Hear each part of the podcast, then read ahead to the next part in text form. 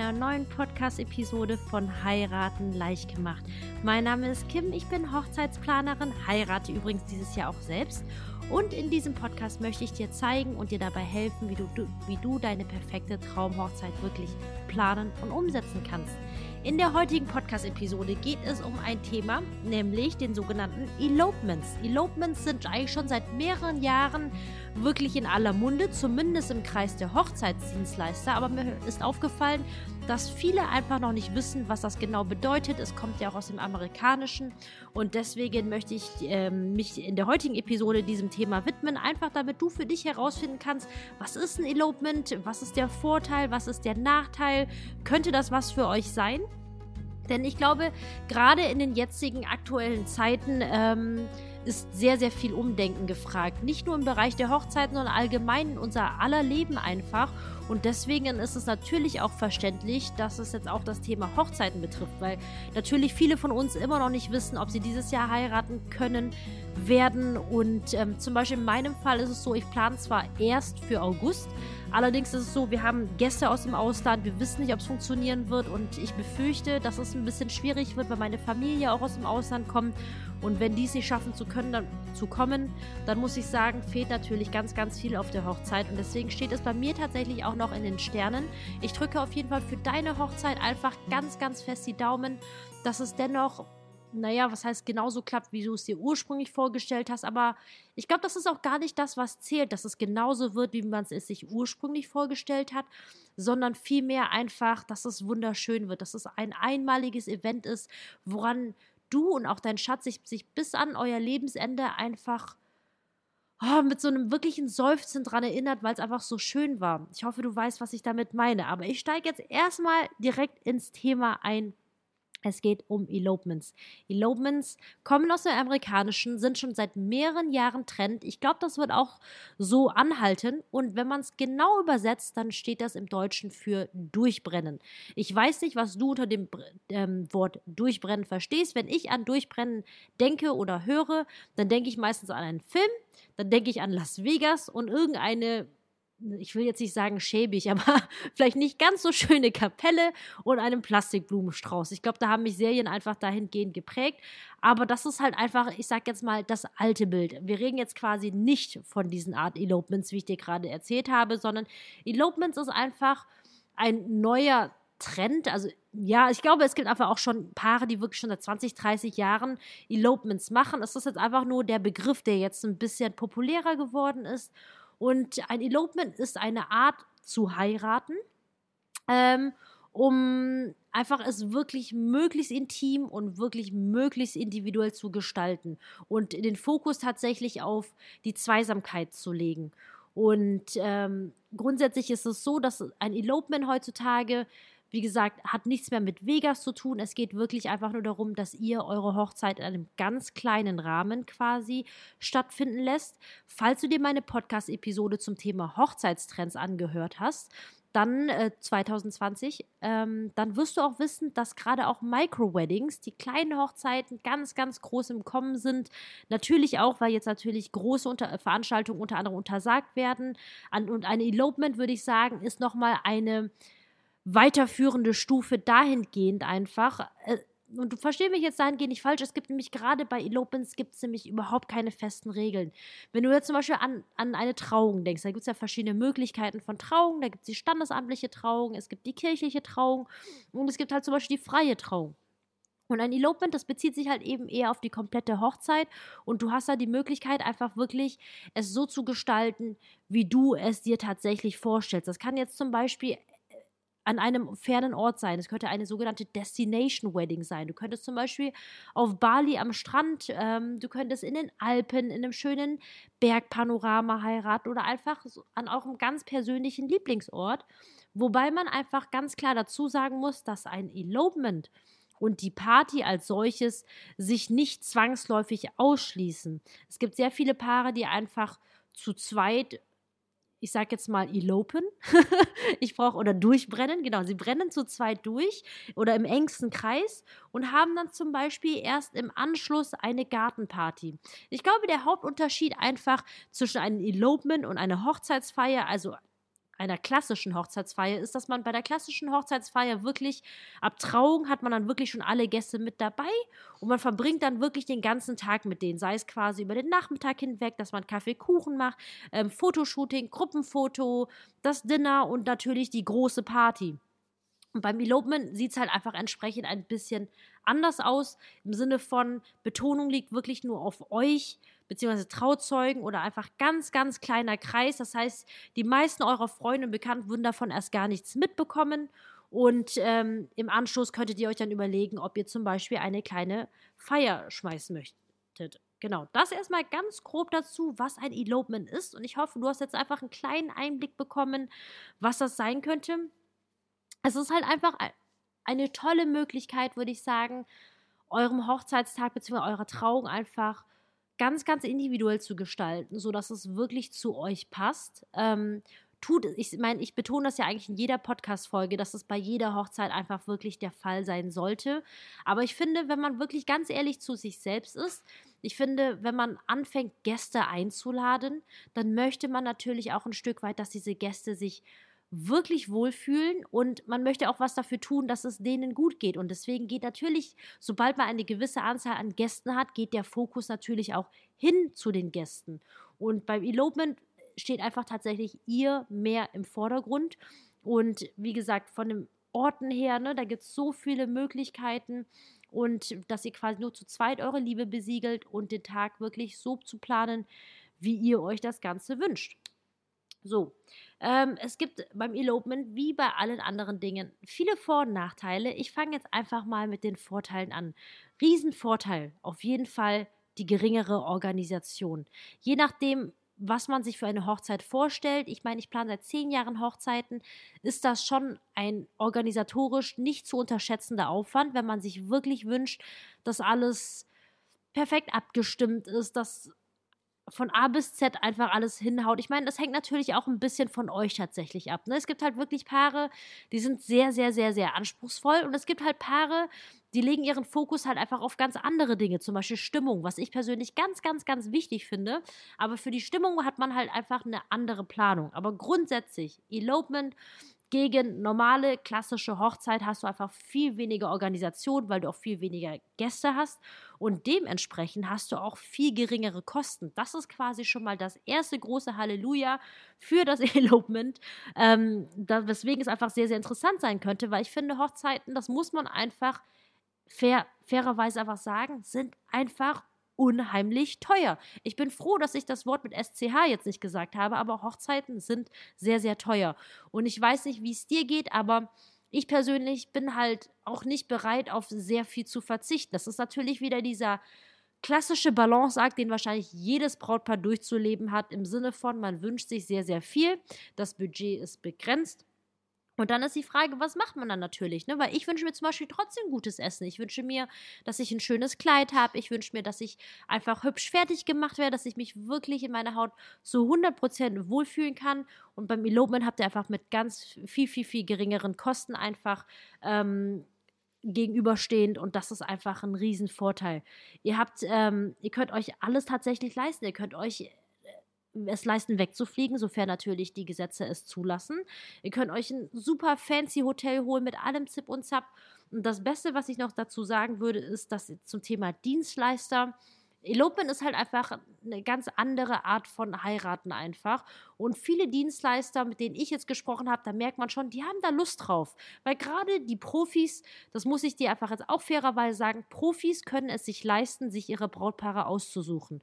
Und ich muss jetzt auch einfach an dieser Stelle so ein bisschen aus dem Nähkästchen plaudern. Es gibt wirklich, also man spricht ja oft von Bridezillas und es ist kein Gerücht, es gibt die wirklich. Aber es gibt auch Groomzillas, das heißt, es gibt auch Bräutigame, die wirklich total am Rad drehen. Und wenn du dir das natürlich vorstellst, und dazu zählst du ja wahrscheinlich nicht, denn sonst würdest du wahrscheinlich nicht meinen Podcast hören. Aber es gibt tatsächlich sehr, sehr viele Brautpaare da draußen, die einfach ein Verhalten an den Tag legen, den ich jetzt nicht so als höfliche Etikette einfach sehen würde. Ich meine, natürlich ist es die Hochzeit. Ich meine, wir sitzen alle im gleichen Boot.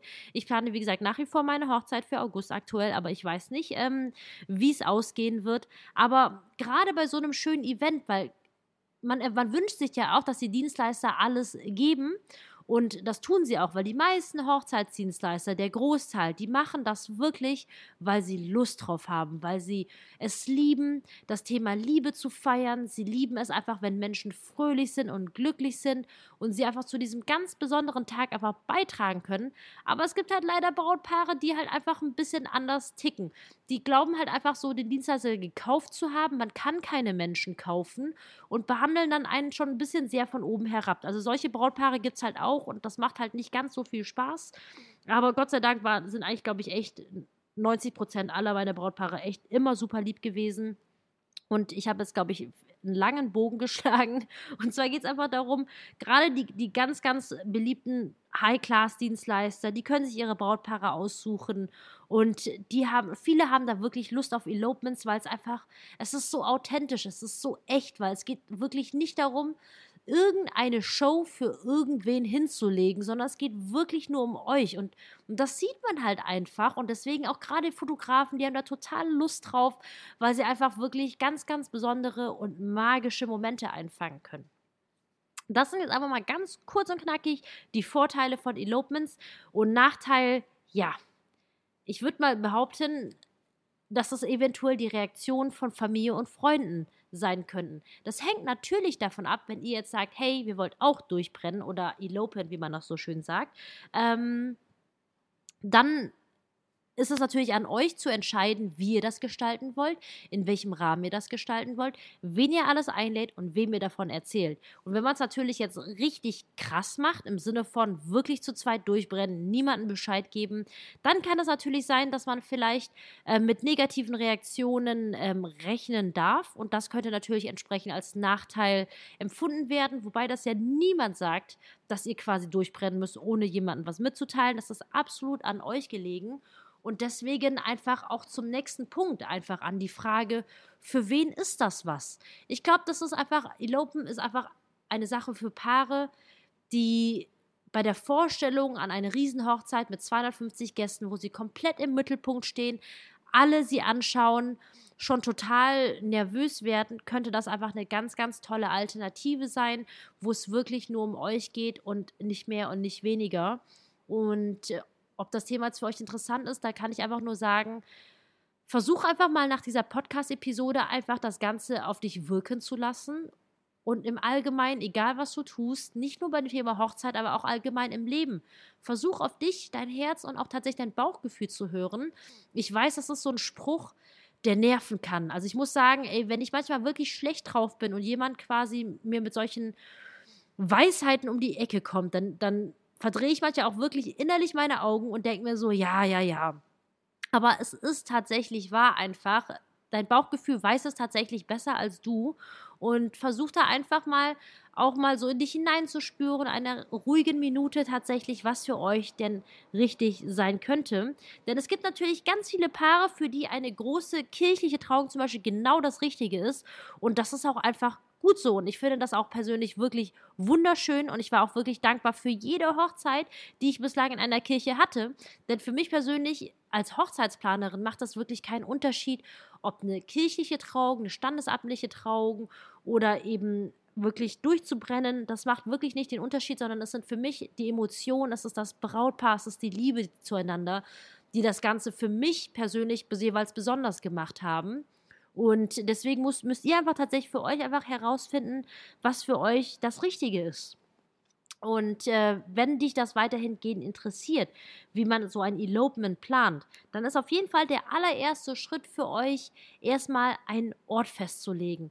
Und da möchte ich dir empfehlen, nicht in erster Linie direkt nach einem Ziel zu suchen, also den Ort direkt festzulegen, sondern es ist erstmal viel, viel wichtiger, dass ihr euch fragt, was euch an diesem Ort wichtig wäre. Also, ne, ich meine damit quasi nicht den Ort mit Namen zu benennen, zum Beispiel es soll jetzt Bali sein oder Mexiko oder Griechenland, sondern fragt euch lieber mal, was dieser Ort alles mitbringen muss. Ähm, Im Sinne von, wie warm soll es da sein? Das ist natürlich mal ein ganz wichtiger, ne? was für eine Natur soll drumherum sein? Wollt ihr die Berge? Wollt ihr das Meer? Wollt ihr auf einem Feld sein? Es gibt so viele Möglichkeiten. Aber schreibt euch lieber erstmal auf, wie ihr euch diesen Ort vorstellt. Denn erstens, aktuell ist es ja mit Reisen nicht ganz so einfach.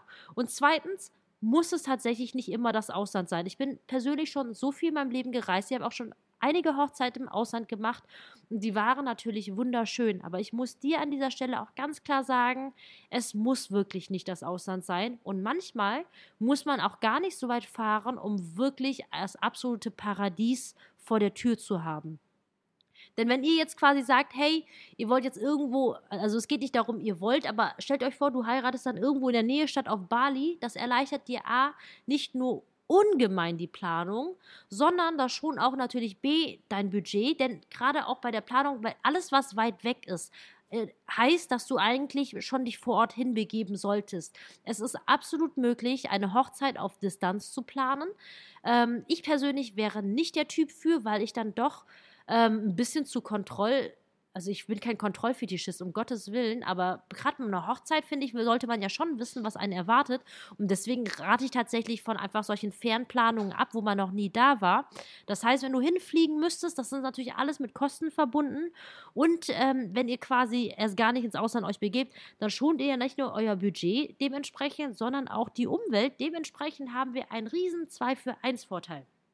Wenn du dir überlegt hast, wie euer Ort aussehen könnte, dann möchte ich ähm, dir empfehlen, einfach erstmal nach verschiedenen Orten wirklich zu brainstormen und da dann entsprechend nach Locations zu recherchieren und die dann zu besichtigen, weil du dann einfach dann auch wirklich feststellen kannst, okay, wie ist es denn tatsächlich vor Ort? Es gibt wirklich so Hotels, die sind an absoluten Traumstränden gelegen, aber quasi die Straßen, in der das Hotel sich befindet, ist halt total gruselig. Und das wäre mir zum Beispiel sehr, sehr wichtig. Also für, für mich ist eine perfekte Hochzeit wirklich dann gegeben, wenn das Gesamtpaket einfach stimmt. Wenn, wenn ich mit meinen, meinen Hochzeitsgästen quasi irgendwie von A nach B spaziere, dass das trotzdem schön ist. Und das sind alles solche sehr, sehr kleinen Details. Ich meine, klar, wer würde denn, als wenn er noch ganz klar bei Sinnen ist, irgendwelche hässlichen Fotos auf seine Website stellen? Natürlich niemals.